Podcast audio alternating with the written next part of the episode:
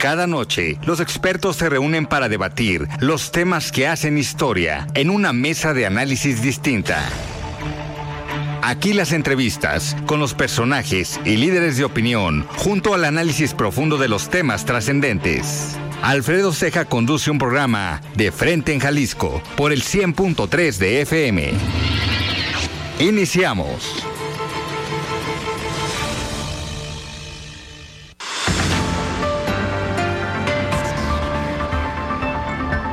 Hola, ¿qué tal? Muy buenas noches. Bienvenidos a una emisión más de De Frente en Jalisco, aquí en Heraldo Radio Jalisco. Hoy jueves 13 de julio. Quiero agradecer, como todos los días, en los controles técnicos a Antonio Luna, en la producción y redacción de este espacio a Ricardo Gómez y recordarles nuestro número de WhatsApp para que se comuniquen con nosotros, el 3330 1779 66. El día de hoy vamos a tener esta mesa de análisis de los jueves, donde me acompaña Iván Arrazola, él es analista político.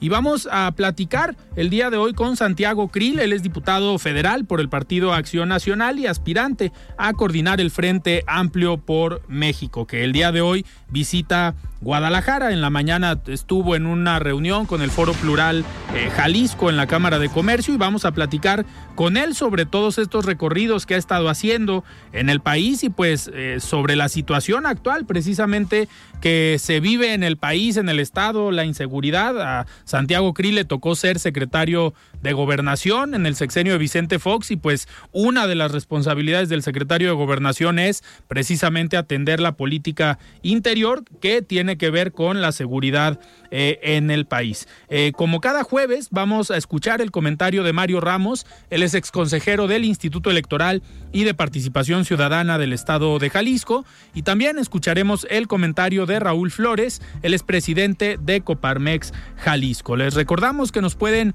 escuchar en nuestra página de internet heraldodemexico.com.mx, ahí buscar el apartado radio y encontrarán la emisora de Heraldo Radio Guadalajara. También nos pueden escuchar a través de iHeartRadio en el 100.3 de FM. Y les recordamos nuestras redes sociales para que se comuniquen con nosotros. En Twitter me encuentran como arroba Alfredo y en Facebook me encuentran como Alfredo Ceja. Y también ya tenemos el podcast de De Frente en Jalisco, donde pueden escuchar esta y todas las entrevistas. El análisis de frente en Jalisco.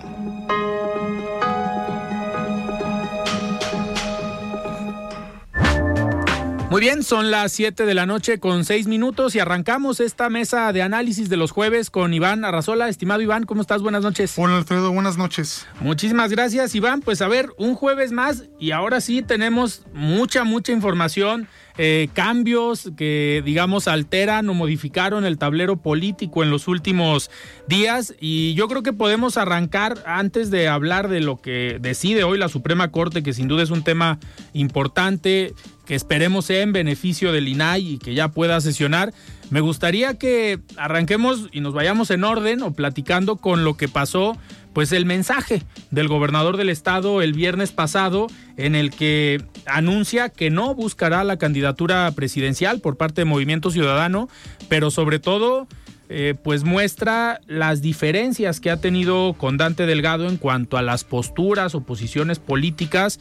De entrada, lo que decidió MC de no postular candidatos en el Estado de México y en Coahuila Hoy comenta el gobernador que a él no le consultaron, que no lo tomaron en cuenta para esta decisión y pues obviamente viene a alterar el escenario tanto nacional como local para Movimiento Ciudadano, porque a partir de ese anuncio pues han salido ya versiones, ya declaró Dante Delgado, ya postuló, mandó una posible lista de aspirantes por parte de MCA a la presidencia donde se postula o se menciona el mismo, Dante Delgado, está Jorge Álvarez Maínez, el coordinador de diputados federales de Movimiento Ciudadano, y pues también menciona a Ivonne Ortega, a Colosio, eh, y a Samuel García, digo, personajes que ya sabíamos, eh, pero ¿cómo viste Iván de manera, digamos, de entrada para arrancar el mensaje del gobernador y la decisión del gobernador de no jugar?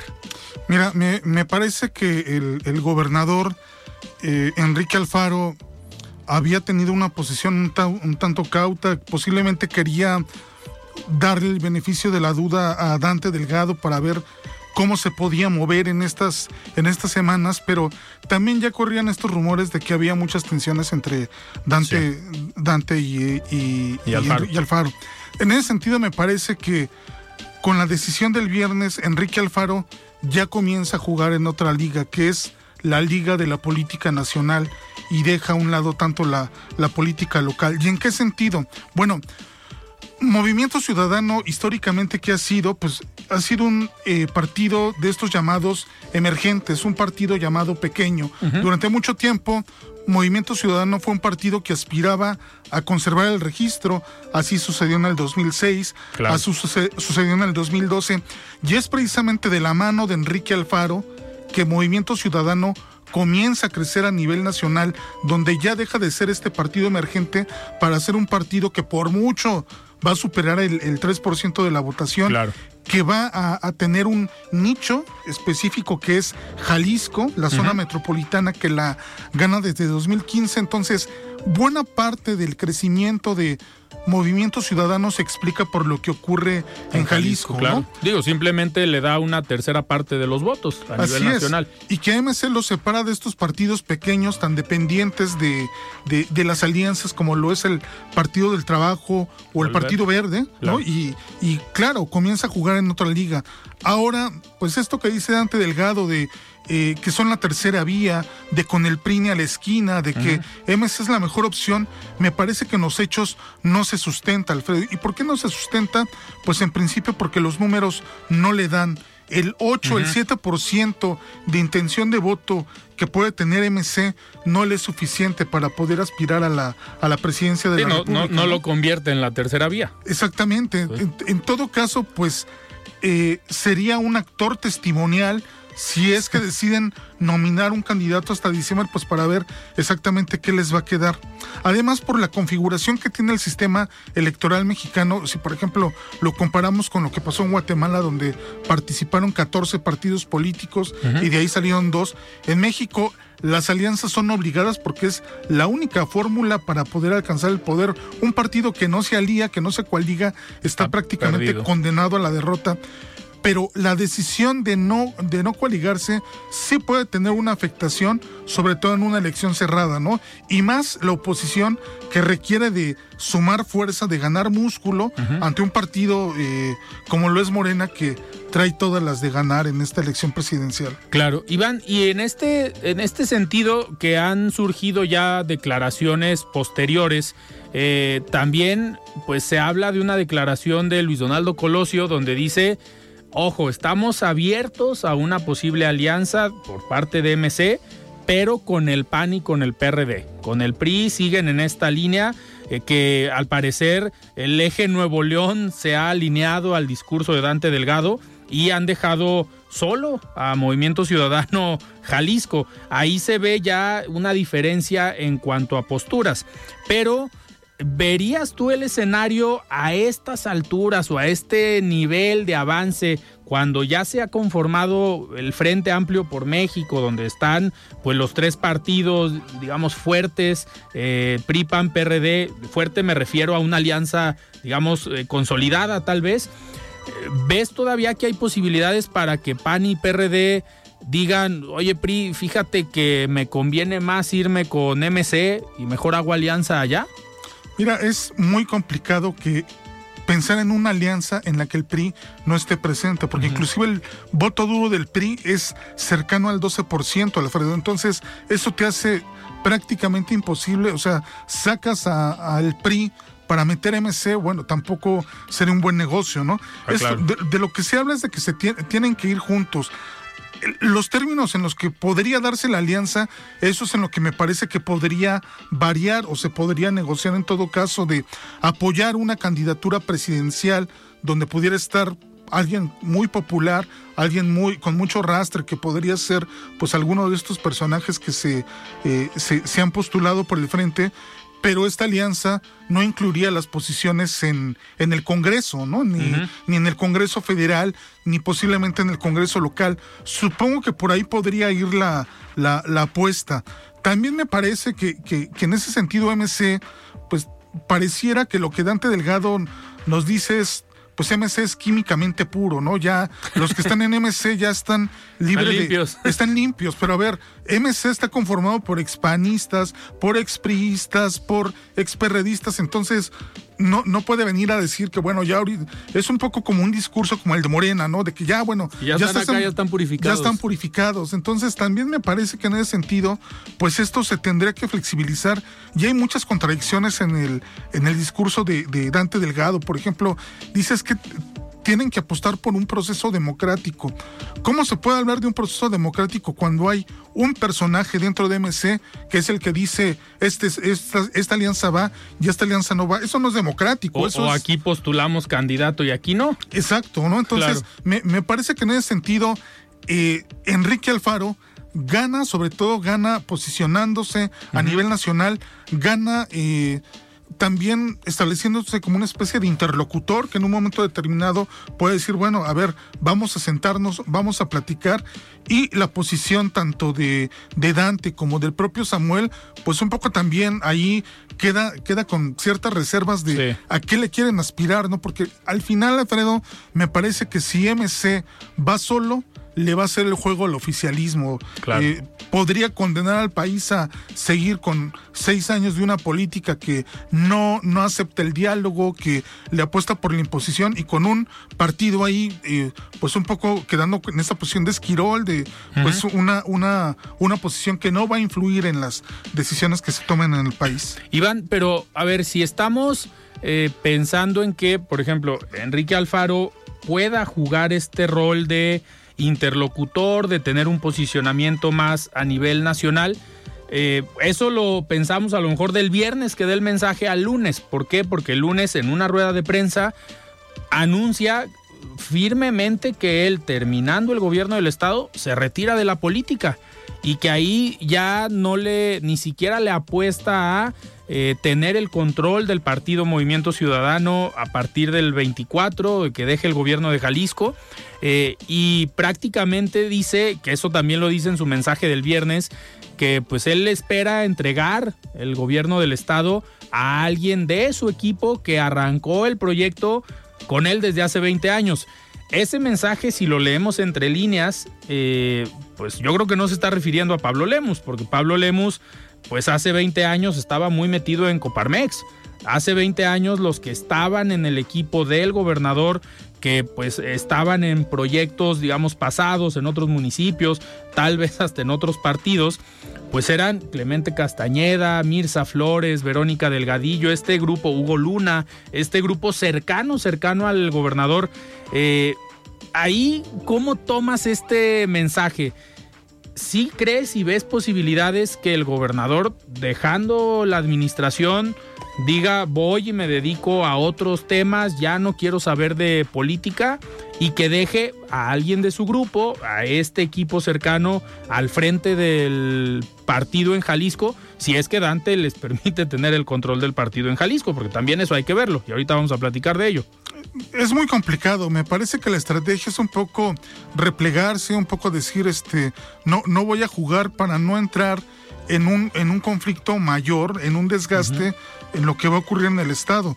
Me parece, Alfredo, que también aquí en el Estado, pues hay una situación muy particular donde evidentemente hay una sucesión que, que se está complicando. Enrique Alfaro, en términos ya no sé, es el líder moral de, este movimiento uh, ciudadano. Entonces, no hay manera en que él no pueda influir esto de que quiere ser entrenador de las Chivas. Ya está haciendo su curso de director técnico. Suena un poco de, a mí denme por este por por muerto. Yo no voy a yo no voy a intervenir generalmente pues estas estrategias se utilizan cuando no, no quieres estar como en los, como los reflectores, pero evidentemente va a incidir, es un grupo muy grande, pero sí me parece que la decisión que termine tomando pues el grupo MC Jalisco, el grupo Jalisco va a ser determinante para el, para el rumbo de Jalisco, pero si no hay una elección adecuada, del que, el que será el candidato a, la gubernatura, ahí me parece que Morena sí podría arrebatar. Si, si por alguna razón se equivocan en la designación, las cosas están por pues, realmente muy, muy parejas. Me parece que este tema de la seguridad que ya lo platicaremos, no se ha manejado adecuadamente y ese es uno de los grandes, eh, me parece, talones de Aquiles en, en una sucesión aquí en Jalisco. Claro, digo, eh, viendo, ves más posibilidades para que si hay una contienda cerrada, si toman una mala decisión o una decisión equivocada en MC, ves más posibilidades para que la elección se la lleve Morena. No sabemos si va a ir en alianza con el Verde o con el PT aquí en Jalisco, que en lo local han jugado distinto. ¿O también ves posibilidades para el Frente Amplio, PRI, PAN, PRD? Lo que pasa es que me parece que también con la decisión del viernes se le hace un guiño al, frente, ¿no? Aquí, aquí en el Estado. Entonces, pues también se trata de alguna forma de, bueno, vamos a, posicionarnos, vamos a fijar bloques. Entonces, evidentemente el mensaje de, de Alfaro me parece que también trae este contenido de que tanto PAN como PRI como PRD, si no de manera formal, sí posiblemente informal, se podrían sumar a, a, este, a este gran bloque, ¿no? Con, con la intención es clara, contener a Morena, que pues bueno, si, si bien en este momento no, no está bien posicionado porque todo se está jugando alrededor de MC que trae a los candidatos pues con mayor popularidad, con mayor intención de voto, un, un mal arreglo, un, este, una mala sucesión podría colocar al, al candidato en, en el frente de modernista, que, ya ha pasado, ¿no? A ver, en la elección cuando Emilio González Márquez fue gobernador de Jalisco, en la sucesión, Fernando Guzmán, el candidato del PAN, pues los analistas apuntan que el gobierno del estado, Emilio González Márquez, a quien impulsó o apoyó más, fue más a Enrique Alfaro, al candidato de Movimiento Ciudadano, y no tanto al del Partido Acción Nacional. Acá, a ver, si en un momento dado la decisión llega de México, como puede suceder, que Dante Delgado diga, en Jalisco va Pablo Lemus. ¿Ves también la posibilidad dentro de este guiño del que hablabas con la alianza que el equipo del gobernador haga un paso para atrás y que digan, ok, Pablo eres el candidato de Movimiento Ciudadano, pero nosotros por acá mejor vamos a apoyar a alguien o a quien encabece eh, la alianza PRI-PAN-PRD? Eso es lo complejo de la, de la política y me parece que en este momento son varias las cosas que se están tratando de, de, arreglar. En ese sentido, el dilema pues es o te vas por el más popular o te vas pues por el que consideras tu, tu, tu mejor y tu, y tu mayor aliado, ¿no? Pero pues precisamente esta, en esta trampa que también es parte de los procesos democráticos, una, una elección equivocada, irte por tu más cercano, pues y es lo mismo que yo creo sucede un poco en Morena, ¿no? Si bien eh, la favorita de, del presidente es Claudia Sheinbaum, en un escenario mucho más complejo, quién sabe si es tu, candidata más, más adecuada, ¿no? Entonces, me parece que hay muchas cosas que están por definirse porque además hay que recordar una cosa.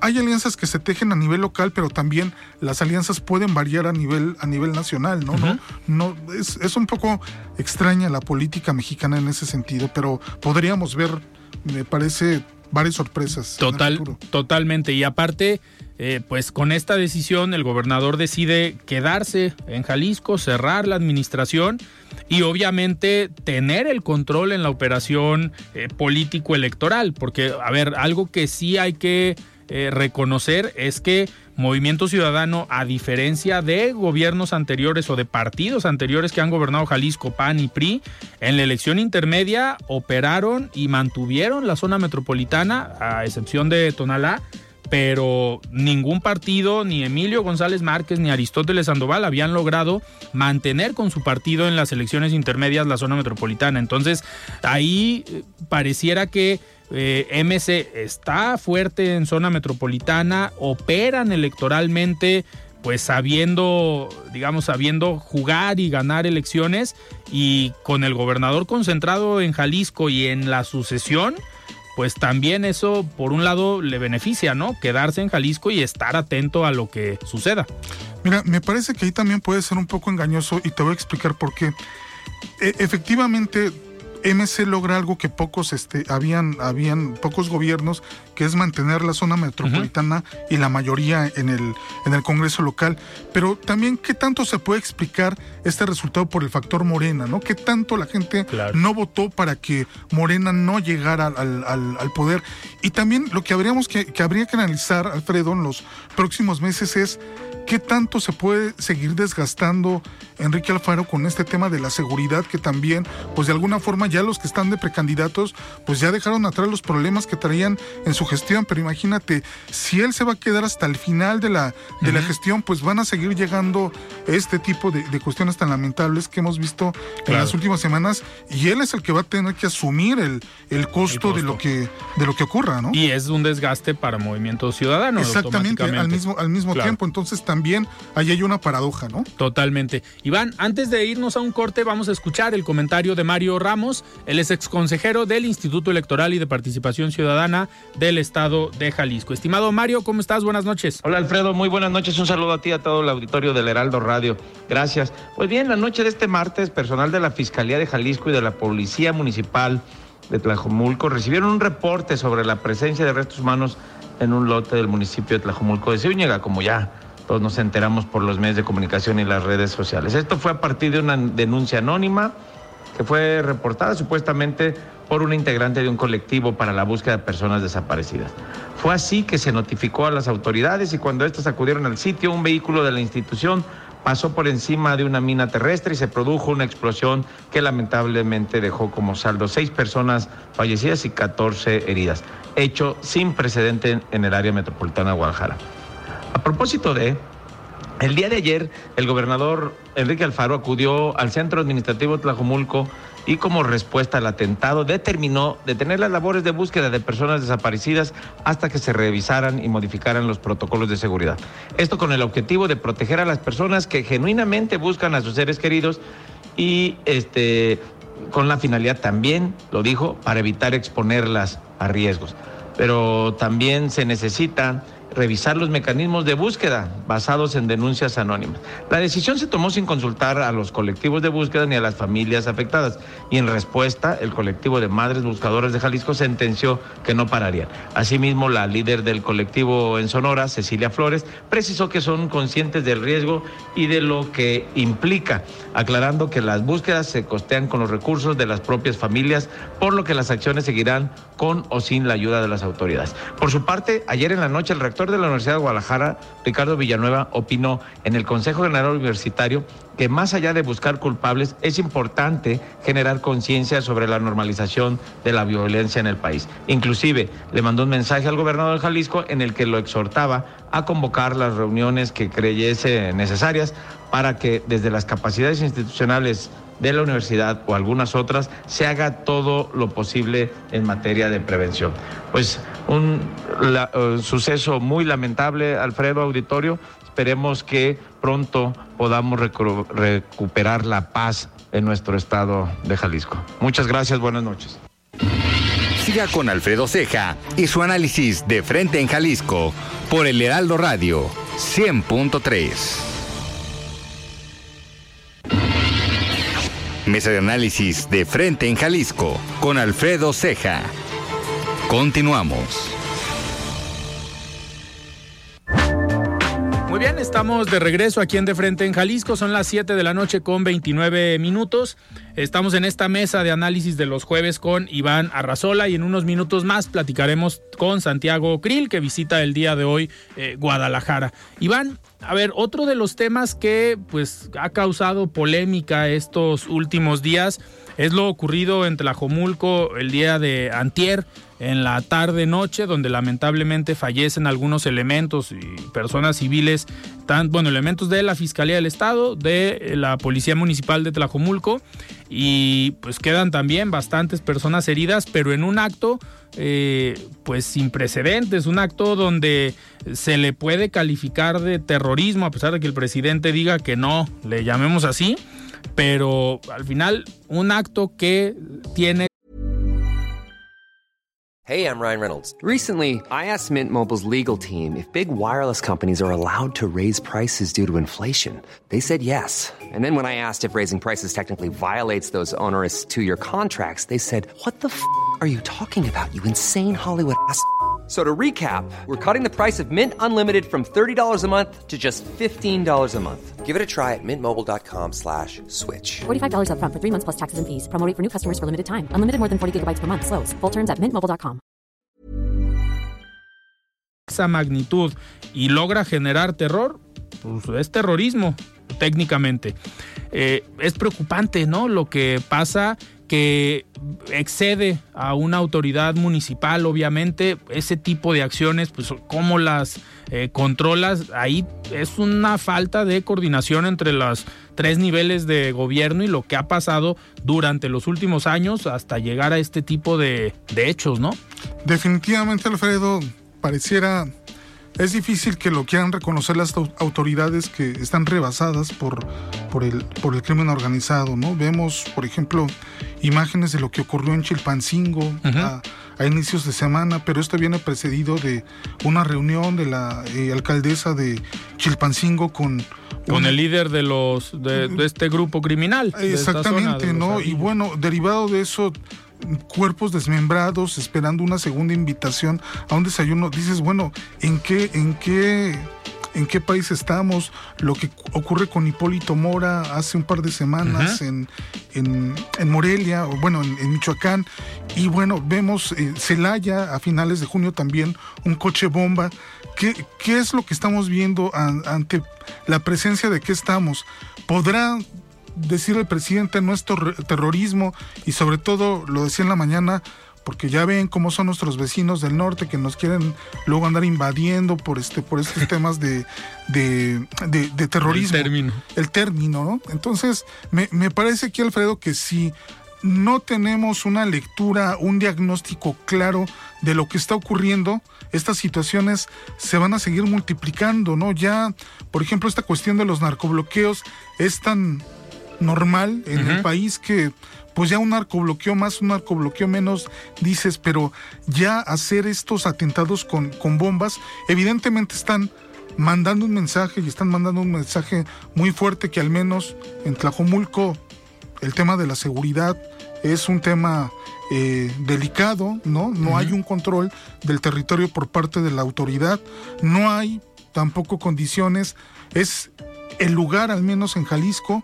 donde más narcofosas se han, se han encontrado, ¿no? Estas, eh, más de aproximadamente 140 se han encontrado en, Jalisco y al menos 60 en Tlajomulco, lo cual quiere decir que pues también es un lugar de con una alta incidencia, es, un lugar peligroso. Entonces, me parece que si las autoridades no empiezan por reconocer que evidentemente la, la situación no está bien, pues me parece que es muy complicado tratar de alcanzar una solución.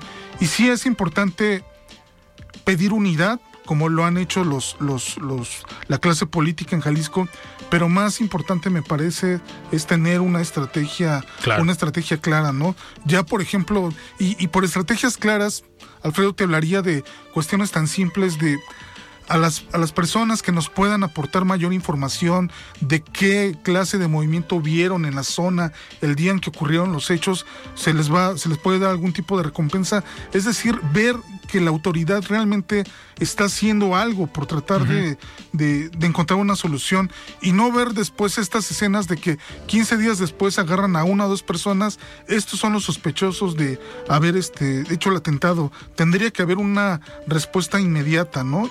y no se puede y aquí no se puede dar un paso atrás y decir no vamos a continuar con las demás actividades de seguridad que venimos realizando. Al contrario, ¿no? Se tiene que mantener el apoyo a las madres buscadoras, se tiene que buscar a los responsables de esto y castigarlos. Esta, esta decisión, Iván, a ver, lo comentábamos ayer en esta mesa que tuvimos precisamente de análisis sobre seguridad con integrantes del Observatorio de Seguridad y Justicia. Eh, lo comentábamos al final el objetivo de un acto terrorista es generar terror y obviamente posible, bueno, pudiéramos pensar que generar un acto como lo que se cometió en Tlajomulco, eh, si se habla de esta búsqueda de personas desaparecidas, eh, posiblemente el objetivo es, pues por aquí no busquen o en este tema ya no se metan. Y la decisión de frenar el apoyo a los colectivos o frenar las búsquedas para salvaguardar la integridad de los elementos policíacos y también obviamente de las familias, que los colectivos salieron a decir, yo voy a seguir buscando, pero ante esta decisión, ¿no crees que estarían logrando su objetivo? quien haya hecho este tipo de actos eh, terroristas? Lo que pasa es que, bueno, si nos remontamos, por ejemplo, a los años 90, lo, lo que ocurrió en Colombia con estos grandes capos que lo mismo hacían este tipo de actos terroristas, al final, pues esto lo que termina provocando un poco en las personas es, pues mejor no busquen, mejor no los atrapen para evitar que eh, pongan bombas que generen un daño mayor, ¿no? Entonces, en ese sentido, pues el mensaje que tiene que dar la autoridad es de que nosotros no nos vamos a replegar, ¿no? Al contrario, vamos a seguir adelante y vamos a seguir con las funciones que se deberían de, cumplir. Y es, y es muy importante en la narrativa pública que este tipo de, de actos, de eventos, sí generen unidad, pero que también al mismo tiempo generen esta confianza por parte de las autoridades de que no nos vamos a detener, no, no, nos, no nos van a asustar, vamos a, vamos a seguir trabajando.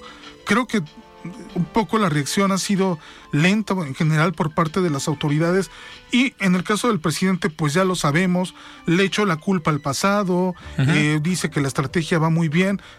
Él está en negación total, el presidente, sobre el tema de, seguridad, pero pues, los que le estamos experimentando, pues sabemos que las cosas no están bien, ¿no? Y, se, y se tiene que modificar esa estrategia. ¿Pudiera ser, Iván, esta ya en el ámbito electoral, eh, ¿Pudiera ser este el tema eh, para las próximas elecciones, así como en 2018 fue el combate a la corrupción? Eh, ¿Crees que para 2024 el tema principal de la agenda electoral política de los candidatos o las candidatas pueda ser la seguridad, teniendo un antecedente como lo que se ha tenido de la guerra contra el narco con Felipe Calderón, la estrategia de Peña que pues sí supimos cuál fue, pero no, eh, no era una guerra como tal. Y ahora, pues la estrategia que pareciera no ser estrategia de abrazos no balazos, eh, ¿crees que eh, sea bueno para los candidatos que ese sea el discurso y ese sea el tema que predomine en las campañas? Mira, Alfredo, quisiera pensar que ese tendría que ser el tema primordial.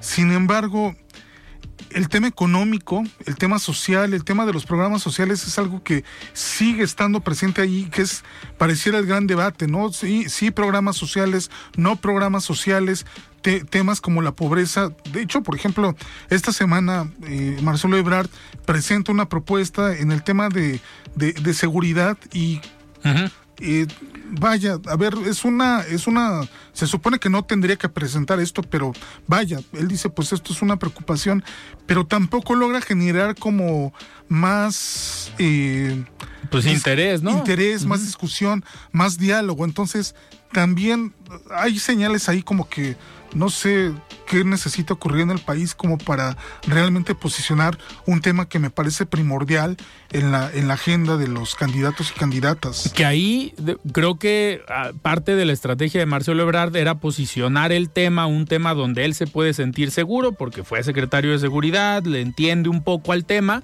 y al final se subieron a ese tema su competencia, que fue Claudia Sheinbaum. Le preguntaron al respecto y ella dijo, pues no, no nada más es inteligencia, también debe haber otro tipo de acciones.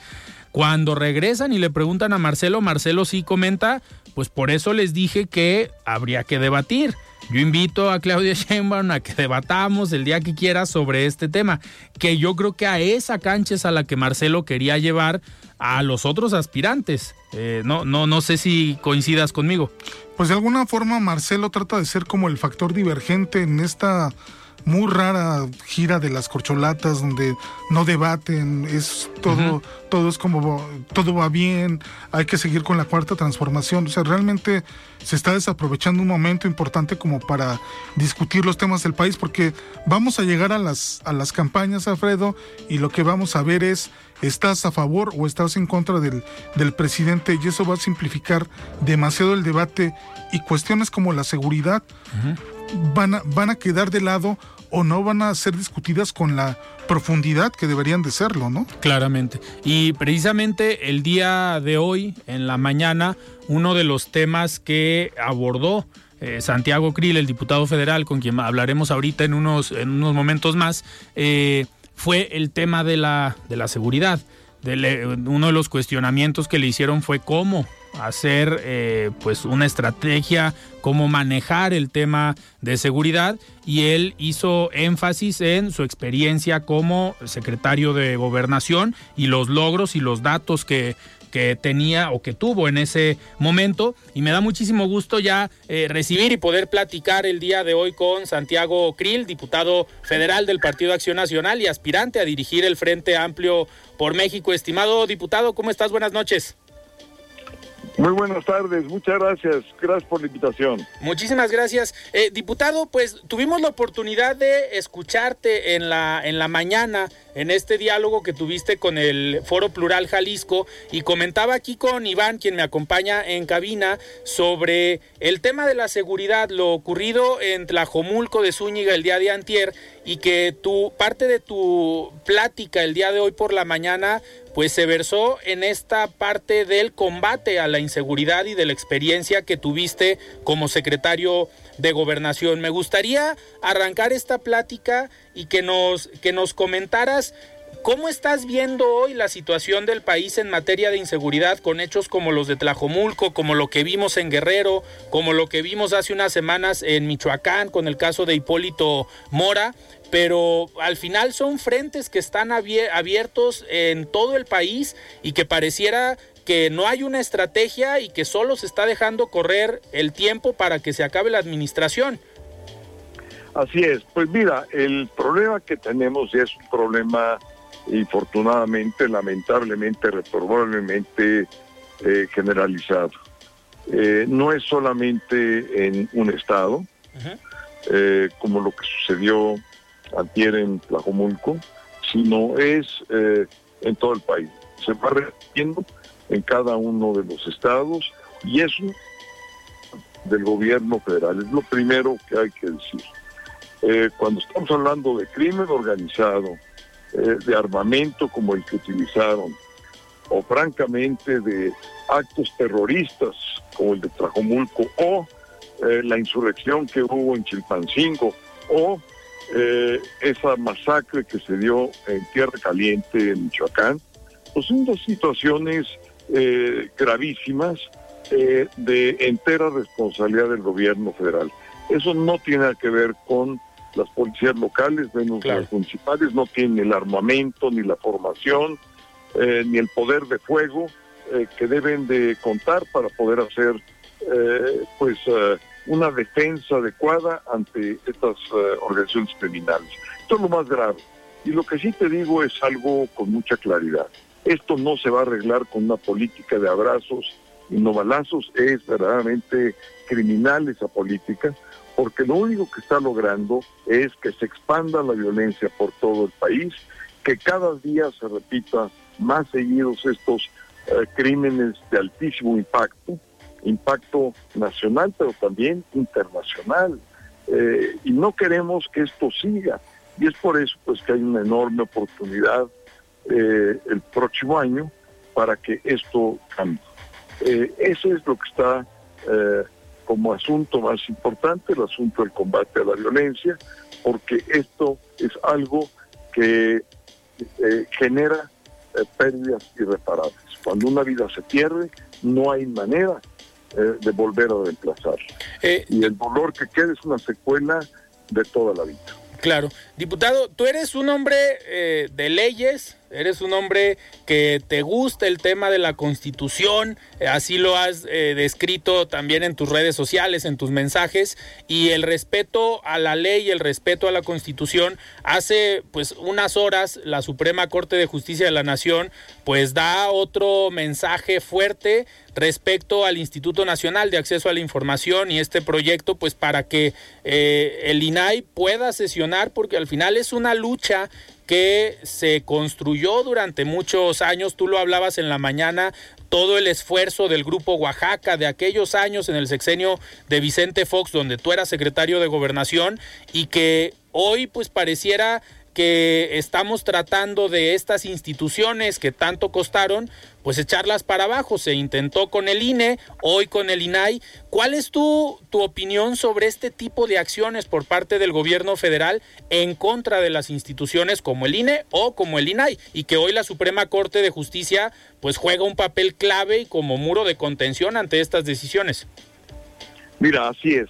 Ese es el papel que ha jugado la Suprema Corte de Justicia en estos últimos meses a partir de que la ministra Norma Piña toma posesión como presidenta del Poder Judicial y por lo tanto de la Corte de Justicia.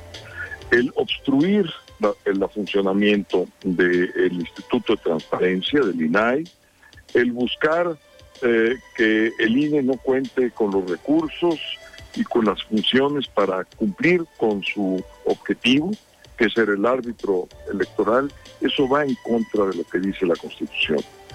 Eh, si no podemos tener acceso a la información gubernamental o si no contamos con un árbitro electoral independiente que garantice las competencias electorales y que pueda determinar quién gana y quién pierde, pues estamos eh, violentando la Constitución. Eh, y es lo que hace el presidente todos los días y qué bueno que contamos con una Suprema Corte de Justicia que rectifique esto.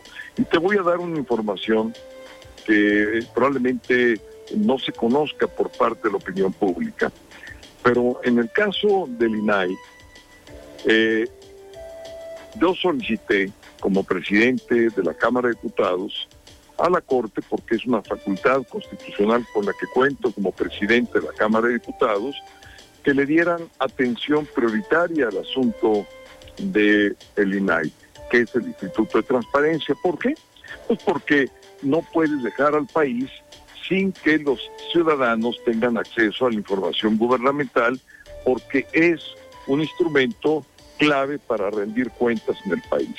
Si no se conoce lo que hace el gobierno, pues no hay manera de que se sepa si está gastando bien, eh, quiénes son los contratistas, qué materiales eh, están utilizando, si hay sobregiros en las obras, eh, etcétera, etcétera, etcétera. Entonces, eh, decidí yo, por ser un asunto que yo considero que fue urgente y de atención prioritaria, le dieron justamente a la ministra Loreta Ortiz 10 días en pleno, una vez que recibió esta solicitud por parte mía, 10 días para que se presentara al Pleno. Entonces, los ocho votos de hoy, pues justamente tienen esa celeridad eh, y esa rapidez por el ejercicio de este derecho constitucional que consigna el artículo 94 de la Constitución y que lo pude ejercer eh, precisamente porque considere que no se debía de parar, eh, de obstruir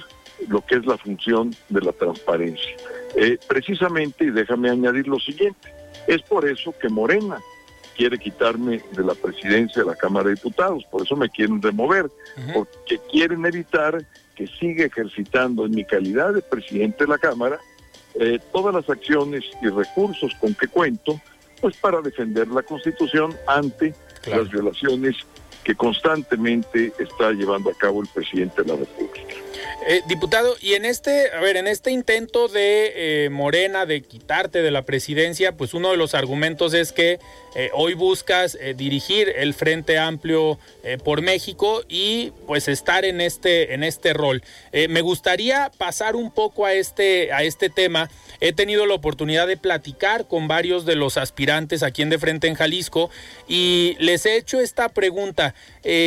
¿Cuáles son las ventajas y cuáles son los puntos positivos eh, y qué resaltarías tú de por qué eh, Santiago Krill debe estar al frente de el Frente Amplio por México? Porque he demostrado a lo largo de mi vida, eh, con la experiencia que tengo en estos más de 20 años que me he dedicado al servicio público, mi experiencia ha sido la construcción de coaliciones y coaliciones de las cuales pues han surgido múltiples instituciones.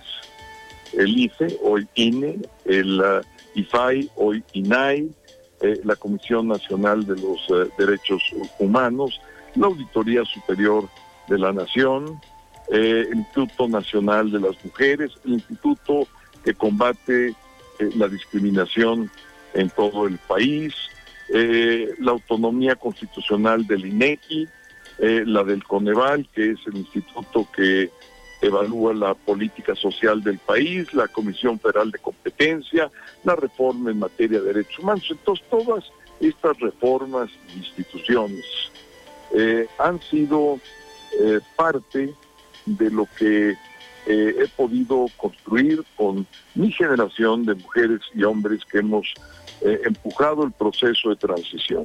Entonces, no voy a aprender, sino voy a aplicar lo que yo ya conozco, mi experiencia de cómo armar frentes, de cómo armar coaliciones, y mi idea es precisamente poder construir la coalición, el frente eh, más amplio, el polo más poderoso que puede existir en el país para cambiarle el rumbo a la nación.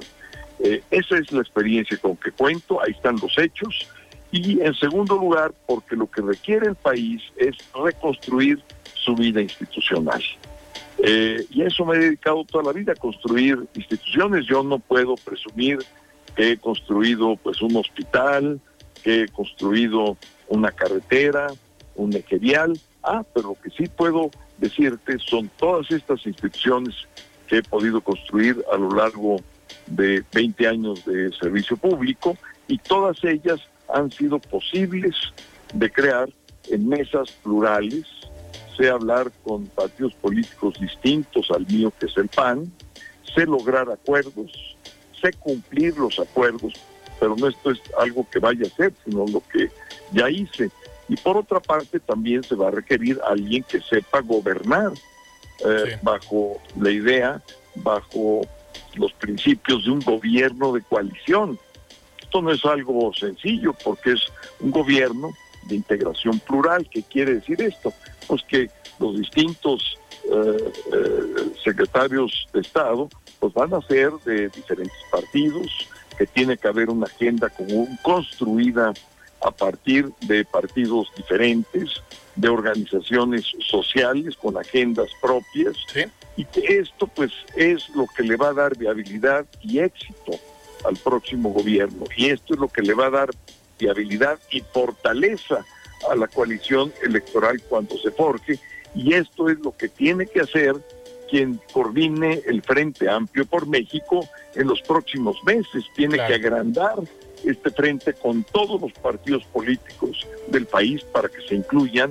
Tiene que hacerlo con todas las organizaciones sociales, gremiales, sindicales, de tal manera que estemos ante realmente un polo que tenga la fuerza, no solamente para ganar una elección, sino para cambiarle el rumbo al país. Diputado, nos queda medio minuto, pero ves dentro de este frente amplio y dentro de esta construcción de un gobierno de coalición, eh, a Movimiento Ciudadano ante los últimos movimientos y cambios que ha habido en el tablero político? Mira, esa respuesta pues la tienen los dirigentes, eh, mi amigo Dante Delgado, que quiero decirte que es buen amigo, eh, mantengo conversaciones con él y bueno, yo estoy seguro que él sabrá tomar las mejores decisiones para el país. mi amigo Dante es un amigo patriota, comprometido por México y estoy seguro de que eventualmente va a optar por México como nosotros lo hemos hecho.